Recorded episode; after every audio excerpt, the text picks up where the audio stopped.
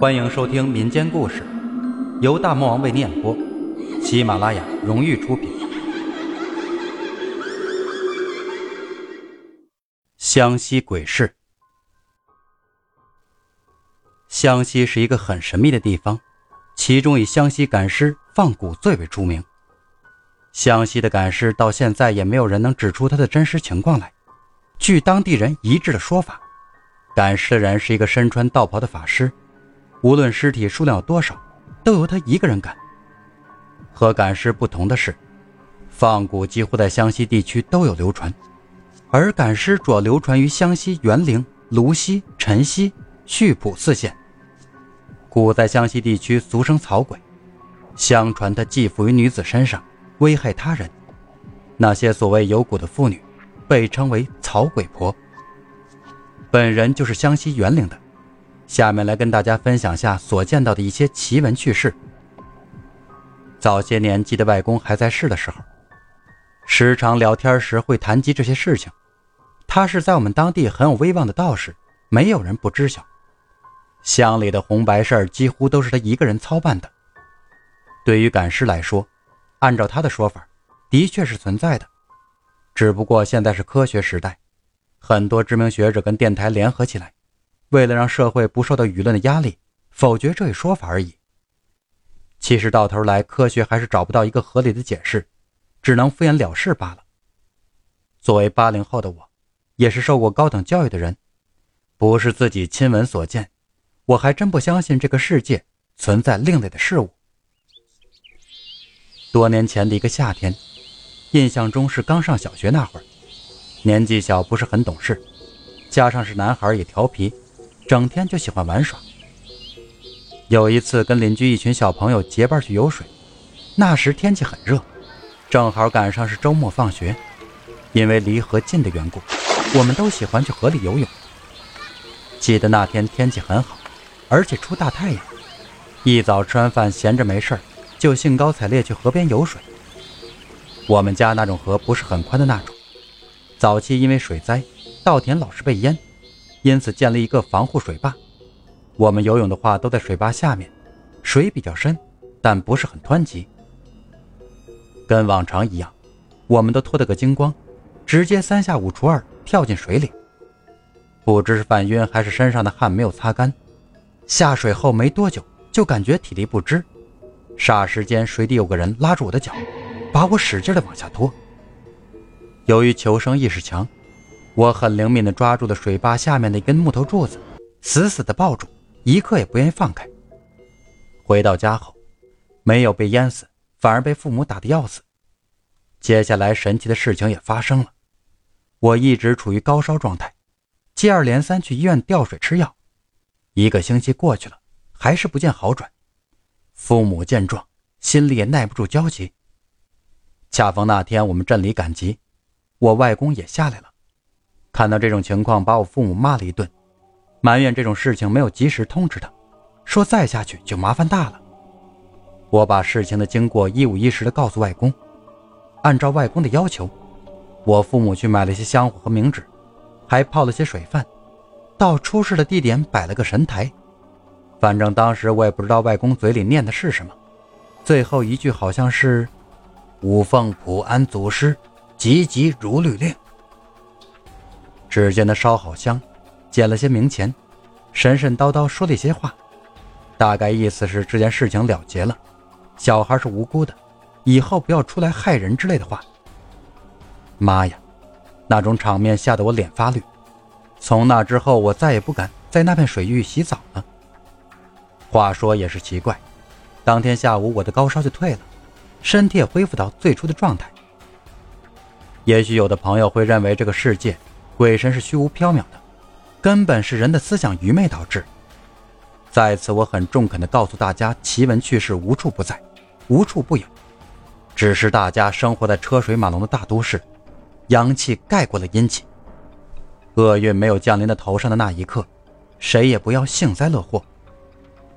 我不提倡大家信奉鬼神，但是最起码你得尊重人家的思想。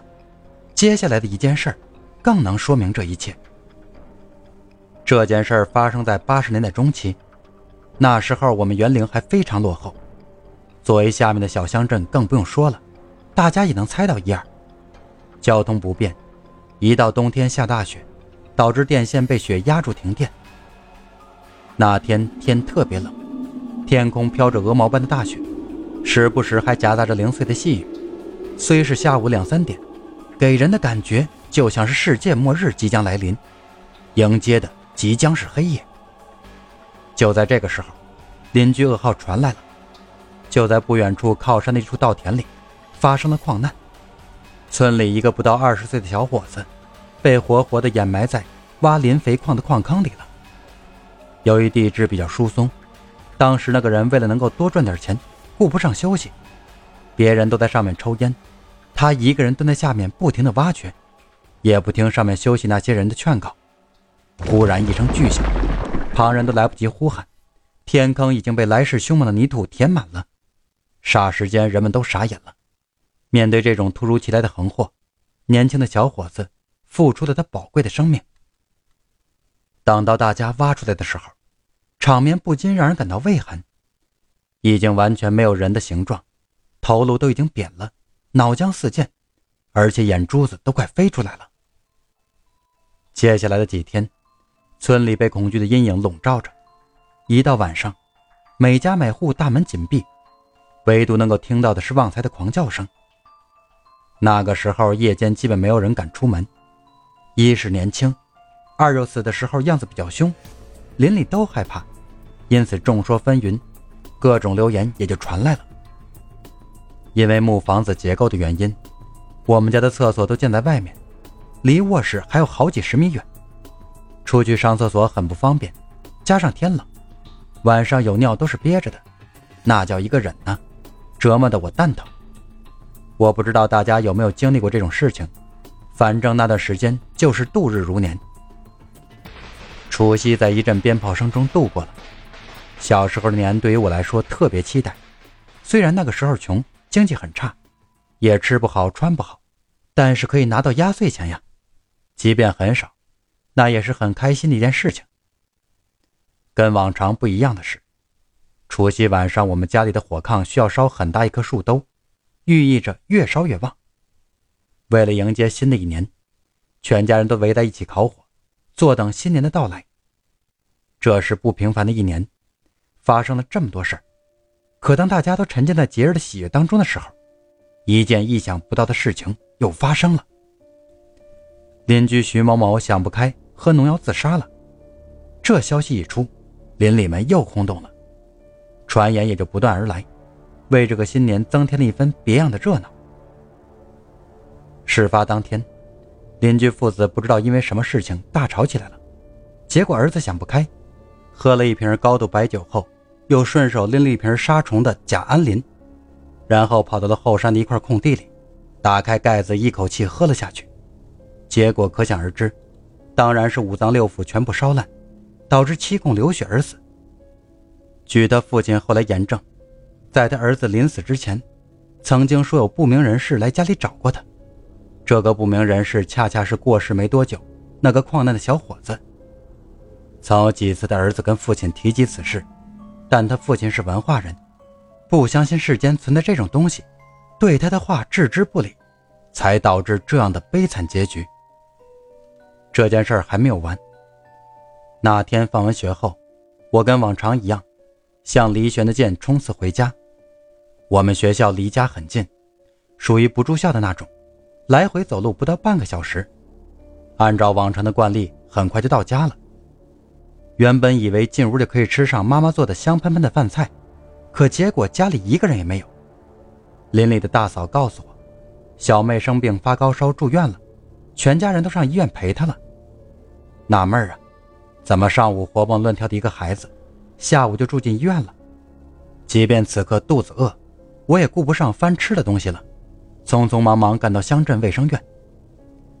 到了医院，看着小妹憔悴的脸颊，且眼神里透出一丝丝无奈，顿时我的心里不禁一阵酸楚。那时干爹还是这个卫生院的主治医生，精通中西医，医术算精湛，在我们当地口碑不错，有他在我们全家也就放心不少。起初的几天，是针不离身，药不离口啊。一停止，马上体温又恢复到四十度，吓得我们全家人举手无措。这种情况一直持续了差不多五天。基于前车之鉴，第六天的时候，最终还是请我外公出山了。据小妹口述，当天上午，一群小伙伴结伴去河边玩耍，就在离河不远一处废弃的洞窑边，小妹看到了不该看的东西。她看到一个人披头散发，眼珠下垂，穿着一身长袍，双脚打赤，样子极度恐怖。小妹当时想要大声喊出来，可是力不从心，回到家后就高烧不退了。在我们当地有个说法。就是年龄未满十二岁的小孩存在阴阳眼，运气比较低落的时候，能够看到另外世界的一些奇异之物。但同行的小朋友却没有看到，也许是运气的问题吧。回过头来想想，小妹所见的，不正是去年矿难而离奇死亡的那个人吗？凭什么要以这样的姿态去吓唬我妹妹呢？外公了解了整个事情的来龙去脉后，吩咐我爸捡了一些元宝。另外烧了香纸，伴随着灵验的符咒，这件事情也就这么解决了。接下来，小妹的病就出奇的好了，孩子脸上又出现了往昔天真无邪的笑容。其实每次回味童年，都别有一番风味。想起曾经大伙一块在河畔光溜着身子洗澡捉迷藏的影子，心里觉得乐滋滋的。我不会因为自己土生土长的农村而感到自卑。更不会因为家境贫寒而自暴自弃，相反，我是一个自尊心特别强的人。